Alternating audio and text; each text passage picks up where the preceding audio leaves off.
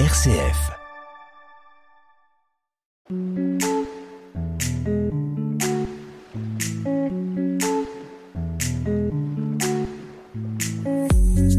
Merci, oh merci, merci à la vie. Bonjour à toutes et à tous, bienvenue dans l'émission Comme à la maison. Nous sommes très reconnaissants de votre fidélité et de votre présence chaque semaine. C'est un véritable plaisir de co-animer cette émission aux côtés de Tulay, ma bidôme, collègue et ami de longue date. Chers auditeurs, encore une fois, merci de nous accorder votre attention. Salut Tulay. Bonjour à tous et à toi Greg. Je suis très reconnaissante de commencer ce programme avec des mots aussi encourageants. Je tiens à remercier chacun d'entre vous de prendre le temps d'écouter RCF Cœur de Champagne. J'espère que ma voix transmet la bienveillance qui règne dans le studio en particulier aujourd'hui. Nous souhaitons une bonne fête aux Catherine, Christelle et Adémar. Bonne fête à tous. Aujourd'hui marque euh, une journée particulière étant donné qu'il s'agit de notre 30e épisode. Nous tenons bon. Comme vous l'avez peut-être remarqué, notre émission accorde une grande importance à la mise en avant de personnes exceptionnelles. Effectivement, lors de chaque diffusion, nous faisons la rencontre de personnes intéressantes. Pour cette occasion, nous avons le plaisir de vous présenter une émission spéciale consacrée à la bienveillance. C'est pile ce qu'il nous faut. Nous allons en discuter en présence de l'enseignante Marine Castellano Simon, de l'ancien maire de Fanière Alain Bio et du jeune Noé Julien no Noirvache. À tout de suite.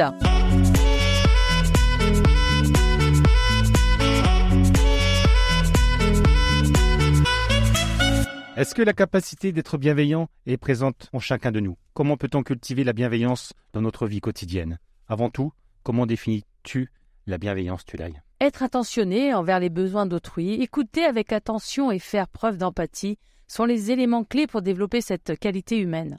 Bien qu'elle puisse être innée chez certaines personnes, elle peut également être cultivée par le travail sur soi-même. J'ai envie de vous faire partager une situation de Catherine Rambert. La bienveillance est une petite lumière intérieure qui irradie et demeure toujours allumée dans l'obscurité. Jolie citation. euh. Greg, tu définirais comment, toi, une personne euh, bienveillante? Je suis incertain de savoir si je suis une personne bienveillante. Ce dont je suis sûr, c'est que j'aime contribuer positivement à la vie des autres. Et toi, Tulay, qu'as-tu déjà fait de bienveillant dans ta vie? Ah, moi, eh bien, dans le but de favoriser des relations plus harmonieuses et équitables entre les individus du- d'un territoire donné, eh bien, j'ai mis en place un poste de médiatrice interculturelle, donc euh, qui n'existait pas, donc ça a été une création.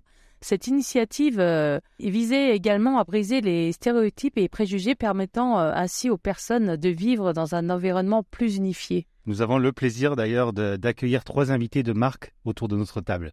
Nous allons débuter cette rencontre en compagnie d'un ancien maire dont l'expérience dans la gestion de sa commune est une source d'inspiration pour beaucoup. En effet, nous allons rencontrer Alain Bio, qui compte 31 ans d'engagement politique à son actif. 31, mais c'est vraiment un- un très impressionnant.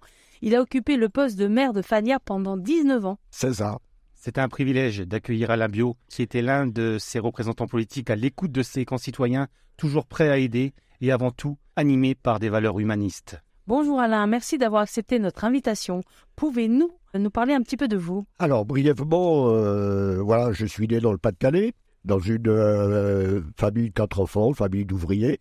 Voilà, j'étais le seul de la famille à, à faire des études, à poursuivre des études. Donc, euh, je suis arrivé pour le travail à Châlons, en Champagne, en 1970.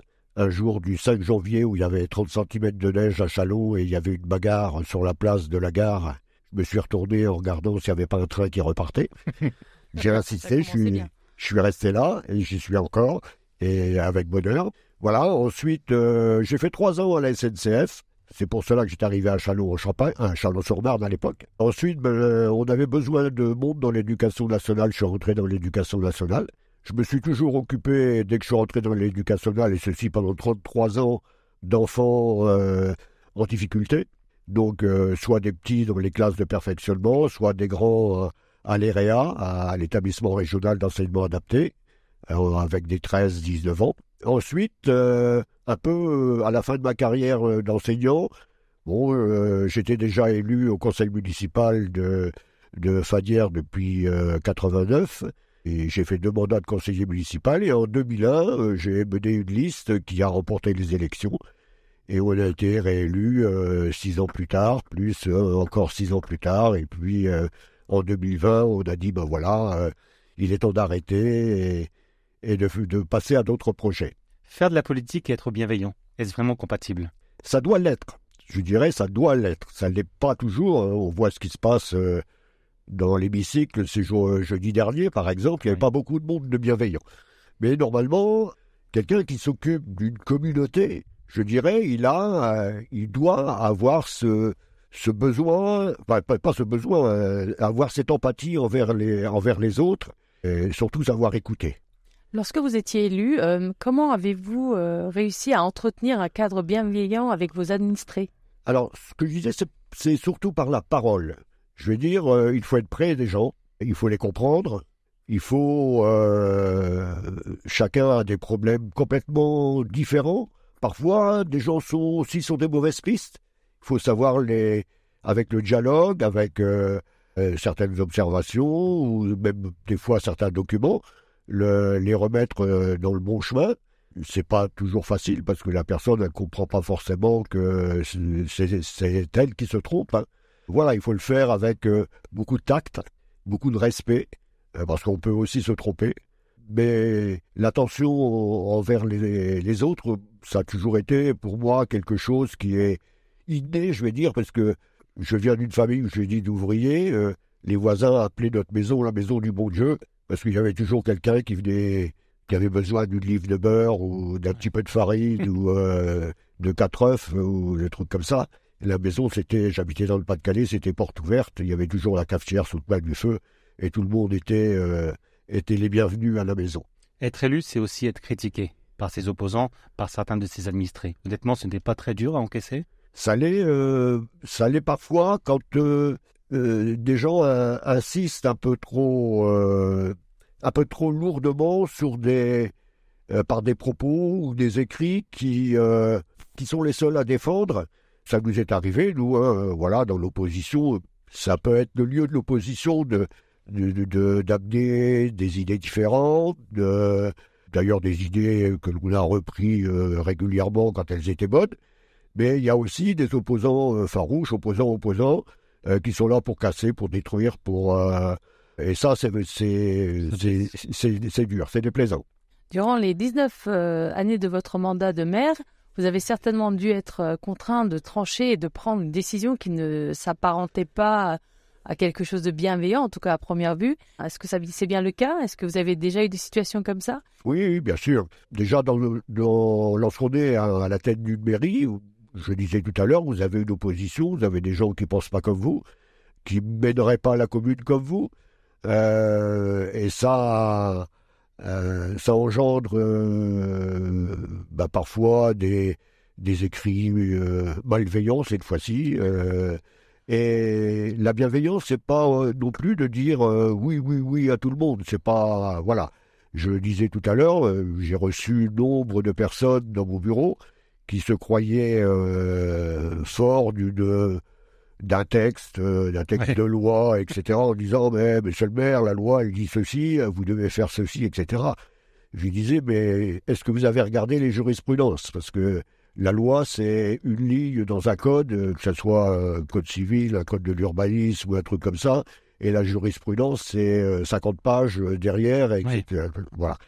Et donc euh, il faut aussi apprendre, et c'est ça aussi pour moi la bienveillance, c'est de dire aux gens, bah, attendez, vous, d'un côté, vous avez peut-être, euh, vous vous appuyez sur quelque chose qui est concret, mais par contre, euh, il y a, on peut moduler un petit peu les réponses, et- etc. Merci Alain. Merci. As-tu un message en quelques mots à faire passer à nos auditeurs? Moi, je crois que celui qui est bienveillant vit heureux. Ah, ça c'est un beau message. C'est beau. RCF Cœur de Champagne. Nous étions avec Alain Bio et maintenant nous allons à la rencontre du jeune Noé Julia Noirvache. Quelle place a la bienveillance dans le comportement des jeunes écoliers d'aujourd'hui? Bonjour Noé, comment vas-tu? Ça va et vous? Ah, il est mignon. Ouais, je suis content de te recevoir, Noé. Bonjour, Noé. Merci d'être là avec nous aujourd'hui. Quel âge as-tu? J'ai 10 ans. 10 ans? C'est grand, hein? Ouais. Et tu es en quelle classe? Je suis en CM2. Bientôt la sixième, bientôt le collège. J'ai hâte. Bon, 10 ans, euh, c'est grand pour toi, mais pour nous, ça paraît très jeune parce que tu, fais partie des plus jeunes aujourd'hui dans le studio. Euh, merci d'être là avec nous aujourd'hui. C'est quoi pour toi la bienveillance, Noé? Bah, pour moi, la bienveillance, c'est, être, gentil envers les autres. Il y a par exemple un élève qui est tout seul dans la cour de récré. et bah je vais aller le voir et je vais lui demander bah qu'est-ce qu'il y a? Pourquoi tu es tout seul? Si et puis suivant ses réponses, bah je fais un, je fais ce je fais ce que je pense de mieux. C'est bien, hein Et ça, c'est déjà arrivé? Oui. Oui, il y avait un nouveau dans ma classe. Il venait de loin et bah j'ai essayé de jouer avec lui. À ton avis, pour toi, est-ce que tu es un garçon bienveillant et pourquoi? Bah, je sais pas trop. Je pense que je suis bienveillant parce que j'aime bien aider les autres. Après, les autres me disent que je sais les encourager, euh, donc ça me, je me dis en- encore un peu plus que je suis bienveillant. Je suis fier de toi, Noé. Ah oui, il peut- il peut- tu peux être fier de toi aussi. hein. Est-ce qu'on vous parle de bienveillance en classe, Noé? Oui, oui, on nous parle un peu de bien. Oui, on nous parle souvent de bienveillance. On, on nous dit il faut être gentil avec les autres. Mes maîtresses m'ont- nous ont toujours dit s'il y a un élève tout seul dans la cour, là, allez le voir. Euh, Très bien. Ben, Est-ce que tu as déjà eu euh, une attitude positive envers quelqu'un? Euh, Tu l'as dit avant, mais euh, en dehors de, de, de la cour de- de- d'école.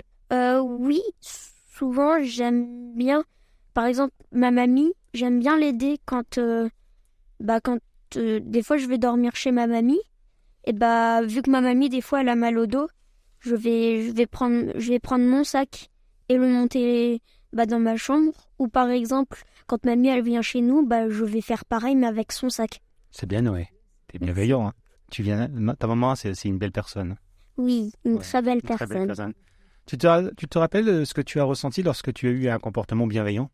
De la joie parce la joie. que parce que je pense que ça fait toujours plaisir d'aider quelqu'un sans sentiment ah ouais cool j'ai aidé quelqu'un je suis content Et est-ce que quelqu'un a déjà été bienveillant envers toi?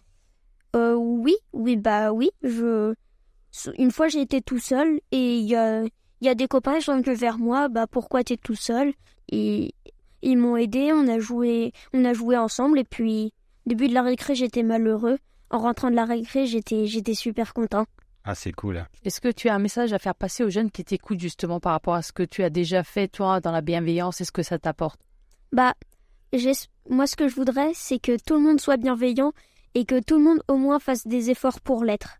Fais-moi une promesse, Noé. Oui, Ne change pas, reste comme tu es toute ta vie. d'accord, d'accord, Promis? Promis. Alors, tu as envie de faire passer un message et de remercier quelqu'un en particulier aujourd'hui? Ah oui, bah, d'abord vous remercier de m'avoir invité, c'est c'est gentil. Et puis euh, ma famille qui me soutient tout le temps. Et puis mes maîtresses et mes copains. Vianney a écrit une chanson très personnelle, intitulée Merci pour ça, dans laquelle il honore Karim, un sans-abri, avec qui il a noué des liens étroits depuis quelques années. Le chanteur a expliqué qu'il avait rencontré Karim dans une église grâce à une association qui venait en aide aux personnes en situation de précarité. Vianney. Les gens qu'on ne regarde pas sont des trésors oubliés. Il y avait tant de choses en toi et peu de gens pour les aimer. Moi je garde nos images que je regarde souvent. Avant de tourner la page, faut le vouloir finalement. Et demain,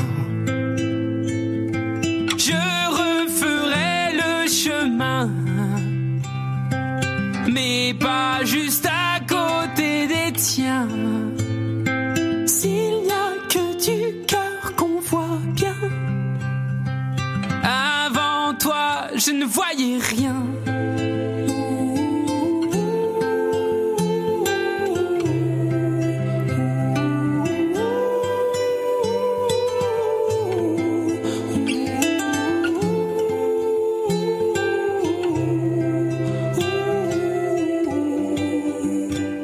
Gens qu'on ne regarde pas sont des livres jamais lus.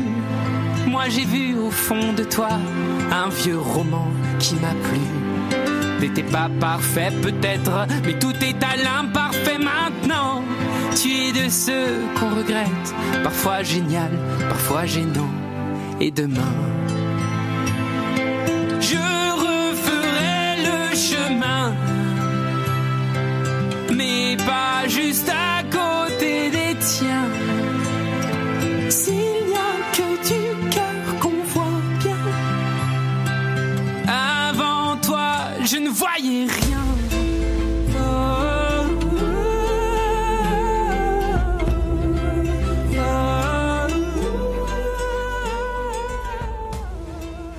Greg, est-ce que tu connais la définition académique du mot bienveillant Oh Certains sauraient faire au latin. Oh là Benevolentia, qui signifie disposition favorable à l'égard d'autrui, et a donné par ailleurs le mot bénévole. Il y a de la générosité, de l'engagement et du volontariat dans la bienveillance.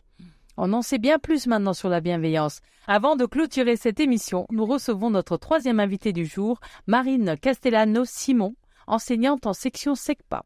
Bonjour Marine, j'espère que tu vas bien. Bonjour Grégory, je vais bien, merci. Présente-toi en quelques mots à nos auditeurs. Alors donc je suis professeur des écoles. Après quelques années en primaire, j'ai choisi il y a plus de 11 ans maintenant de travailler en SECPA, donc en collège, dans un collège de Chalon, avec des jeunes en grande difficulté scolaire. Il me semble que tu as un point commun avec Alain Oui. et avec sa femme, euh, en Dominique de Terme, qui est aussi une, per- une personne bienveillante.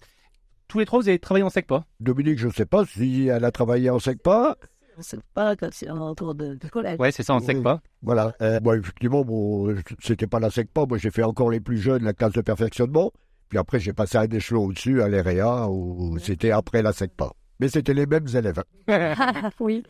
Marine, quelle est ta définition de la bienveillance? Eh bien pour moi, la bienveillance, c'est euh, veiller à ce que les autres aillent bien, instaurer des relations apaisantes, valorisantes, et éviter au maximum d'avoir des jugements négatifs euh, sur les faits et gestes des gens. Voilà. Le rôle d'une enseignante, c'est bien entendu de transmettre des connaissances à des élèves. Mais est-ce que tu vous transmettez les valeurs de la vie, telles que la bienveillance à vos élèves? En fait, je considère bien souvent que euh, ma, ma première mission, avant même d'enseigner, avant même de transmettre des connaissances, c'est de prendre le temps au quotidien d'écouter mes jeunes, de les comprendre, surtout enfin, de les comprendre lorsque quelque chose ne va pas, quand il s'est passé un problème à la maison ou chez eux, euh, d'échanger également lorsqu'au contraire tout va bien et qu'ils ont envie de me partager un moment joyeux. C'est aussi prendre le temps de les aider euh, d'une quelque manière que ce soit. Je leur dis régulièrement, comme ils sont en difficulté et que leur taux de confiance, si je puis dire, n'est pas très élevé au départ, je leur dis souvent, vous avez des difficultés, certes, mais vous avez tous des bonnes choses à donner et des bonnes choses à, à montrer. Bon, par contre, c'est un deal. Ils savent avant tout ce que j'attends d'eux. Travail et respect d'autrui. Ça, c'est la base. Est-ce que ça t'arrive de perdre patience quand même et, et d'être découragé au point de mettre au placard par moment la bienveillance?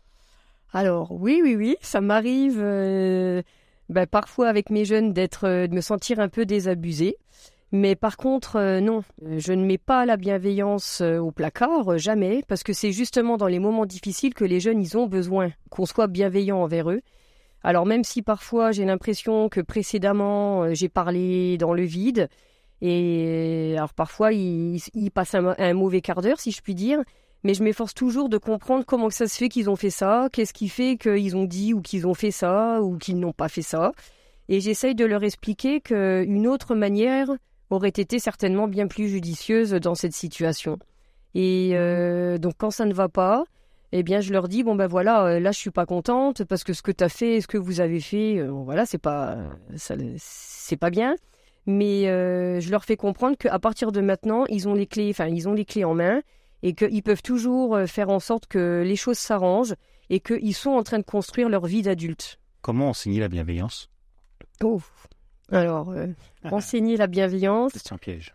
Alors, euh, mon attitude, enfin, je pense que mon attitude envers mes élèves, euh, bon, ça porte à me faire croire que je suis bienveillante envers eux, mais je n'ai aucune idée si mon attitude les aide à être eux-mêmes bienveillants. Je pense que la bienveillance, c'est une manière d'être au naturel, et que cette bienveillance, elle évolue au fil des années, au fil de belles rencontres, et aussi au fil de sales coups de la vie. Ouais. Voilà. Et j'espère leur laisser une trace à mes élèves, et j'espère que plus tard, ils seront au moins un petit peu, grâce à moi, euh, des adultes bienveillants. Et comment euh, tes élèves accueillent-ils cette sensibilisation sur la bienveillance justement? Alors en fait, bah, pour illustrer, euh, pendant toutes les récréations, là du lundi au vendredi, euh, je ne suis jamais seule pendant les récrés parce que mes jeunes restent avec moi dans la salle de classe et il faut que je les mette dehors entre guillemets si je veux avoir au moins trois minutes en salle des profs. Et euh, quand je traverse la cour, euh, bah, j'ai régulièrement des jeunes qui viennent me voir. Alors on parle, on rigole, etc. Et ça, ça peut paraître un peu futile, j'en suis, je pense, aux yeux d'autres personnes. Mais cette relation privilégiée que j'ai avec eux, en fait, elle me semble indispensable et c'est aussi bien indispensable pour eux que pour moi. Parce que euh, bah, vous n'imaginez pas ce, qui me, ce que eux, à leur tour, ils me renvoient. Voilà. Et donc, et je trouve que une enseignante, c'est jamais du temps perdu euh, de discuter, même des fois sur des heures de cours, de ne pas faire de maths parce que là, il faut parler, il faut expliquer. Et je pense que tout ce temps à discuter, eh bien, c'est au service des apprentissages. Juste pour information, la SECPA, on peut retrouver une au collège Notre-Dame-Perrier, c'est ça hein? Oui. Et il y a une section Ulysse au collège Châteaudier-Nachaland. C'est ça, oui, c'est ça, Grégory. je ne sais pas si tu es capable de répondre rapide. C'est quoi la, différence entre SECPA et Ulysse? Alors, euh, alors la SECPA, c'est des élèves qui, euh, donc en CE2, CM1, CM2, les difficultés scolaires sont voilà euh, persistantes, c'est des grandes difficultés scolaires, mais l'élève euh, arrive en fin de CM2 avec un niveau de début cycle 3, on va dire de niveau euh, CM1. Voilà. Que, donc ils arrivent en sixième et on retravaille tout le cycle 3 et le cycle 4. Voilà. Par contre, l'Ulysse, le niveau est inférieur. Le niveau, voilà, le, le niveau est inférieur. Pourquoi as-tu choisi d'enseigner à des élèves présentant des difficultés d'apprentissage en rejoignant un SECPA eh bien, en fait, depuis que j'ai débuté dans l'enseignement, donc euh, au départ pendant plusieurs années remplaçante, et après quand je suis devenue titulaire, j'ai toujours eu un œil euh, attentif bah, aux élèves qui euh, qui rentrent pas dans le cadre, on va dire. L'élève euh, qui est tout seul, l'élève qui ne comprend pas ce qui est expliqué en classe, l'élève qui est triste. Et j'ai toujours pensé qu'un enfant ou un jeune en difficulté, eh bien, il a plus que besoin d'un adulte qui soit vraiment là pour lui, euh, d'un adulte qui le prenne comme il est, avec ses forces, mais surtout avec ses difficultés. Il a besoin d'un adulte qui l'aide à grandir et à avoir confiance en lui. Voilà. Et donc, travailler en SECPA, à un moment donné, euh, bah, ça a été, pour moi, ça allait de soi, voilà, de m'orienter en SECPA. Tu as dû vivre euh, de sacrés moments. C'est quoi ton plus beau souvenir en tant qu'enseignante? Oh, j'en ai plein. J'en ai plein. Alors, j'en ai. Quand j'ai débuté, enfin, dans mes deux, trois premières années de SECPA, une fois, j'avais un élève donc, qui est arrivé en sixième, euh, vraiment l'élève euh, avec qui tout, tout était compliqué, avec tous les enseignants, avec moi aussi, avec moi, c'était compliqué. Il aimait pas l'école. Au bout de deux, trois mois en classe, euh, je me suis dit qu'on allait, enfin, qu'on pouvait pas poursuivre l'année scolaire comme ça. C'était vraiment compliqué. Et lui et moi, on n'y arrivait pas, en fait. Et donc, euh, j'ai voulu lui parler. On a mis carte sur table, posément. Et là, en fait, j'ai compris que pour lui, il était persuadé que je ne l'aimais pas, comme, comme l'avis qu'il avait sur tous les enseignants qu'il a toujours eu euh, depuis l'école. Et moi, je me suis rendu compte en l'écoutant que bah, j'étais à cette époque-là, j'étais peut-être pas, pas suffisamment à l'écoute de ce jeune. Et c'est vrai qu'il était tellement embêtant que je laissais peu de chance, en fait, à un moment. Voilà. Et donc, on a conclu un marché euh, si lui se mettait à faire des efforts, eh bien moi je changerais, je serais beaucoup plus patiente envers lui. Et au bout de deux semaines de temps, franchement, euh, c'est vrai, au bout de deux semaines de temps, cet élève-là, c'est devenu euh, mon petit pitbull. Alors c'était son surnom et il adorait que je l'appelle comme ça. Parce qu'un petit pitbull, c'est un chien qui paraît, voilà, hargneux, méchant, sauf quand ce ne sont que des apparences. Et donc voilà, et je l'ai eu après pendant les quatre ans, sixième, cinquième, quatrième, troisième. Et ce jeune-là s'est mis petit à petit aussi à faire des efforts avec d'autres enseignants. Euh, il s'est transformé. Il s'est transformé. Ça, alors, ça a été le déclic alors. Ça a été un déclic. Après, tout n'était pas voilà. Et, voilà. Et sinon, l'autre petit, je, je, vous en dis deux parmi tous, c'est que moi, ce qui me vraiment, ce qui me fait chaud au cœur, c'est quand je vois les élèves qui font des efforts euh, sur aussi bien le travail que l'attitude, et que alors que ça leur demande beaucoup, de, beaucoup et euh, les marques d'attention que je reçois euh, parfois même des années après qu'ils aient quitté la SECPA. Et en fait, euh, je les remercie d'être dans ma vie, mes jeunes, quoi. Voilà. Tu es sûr que les élèves t'aiment bien? Oh, bah, Témoignage, en tout cas. J'ai des témoins. Je sais pas. Je, je pense qu'ils m'aiment bien. Je pense. Je pense. Bah, je crois qu'avec Tula, ils ont une petite surprise pour toi. Écoute. Bonjour, c'est Alexandre, je suis un élève de Madame Cassiano et ce qu'on dit sur elle, c'est vrai. C'est une personne bienveillante et incroyable. Ses qualités sont qu'elle est à l'écoute. Si ça ne va pas, on sait qu'on peut lui parler. Elle est souriante et a toujours la pêche durant ses cours extraordinaires. Et surtout, elle ne compte pas ses heures. Quand j'arrive dans son cours, je sais que ça va être un moment génial. Elle arrive à nous faire apprendre tout en nous faisant rire et ça, c'est une qualité que tous les profs n'ont pas. Alors pour tout ça, merci, merci, Madame Castellano. Bonjour, c'est Sarah. Je vais le retirer. Merci. Merci beaucoup. Ah, elle est très émue. Non, c'est touchant. Merci, merci, merci, merci vraiment. Merci Noé. De rien. Ça t'a plu? Oui. Merci Alain. Merci. Merci aussi. Merci à vous trois. Tu l'aimes? Oui. Nous voici déjà arrivés à la fin de l'émission. Eh oui, déjà. Je souhaitais particulièrement aborder ce sujet qui me tient à cœur, comme tu le sais. Pour moi, exprimer de la reconnaissance et dire merci sont des valeurs importantes. Ainsi, je tiens à te remercier tout particulièrement d'avoir été à mes côtés tout au long de cette émission, ainsi que Jawed, qui est toujours présent à nos côtés pour chaque émission.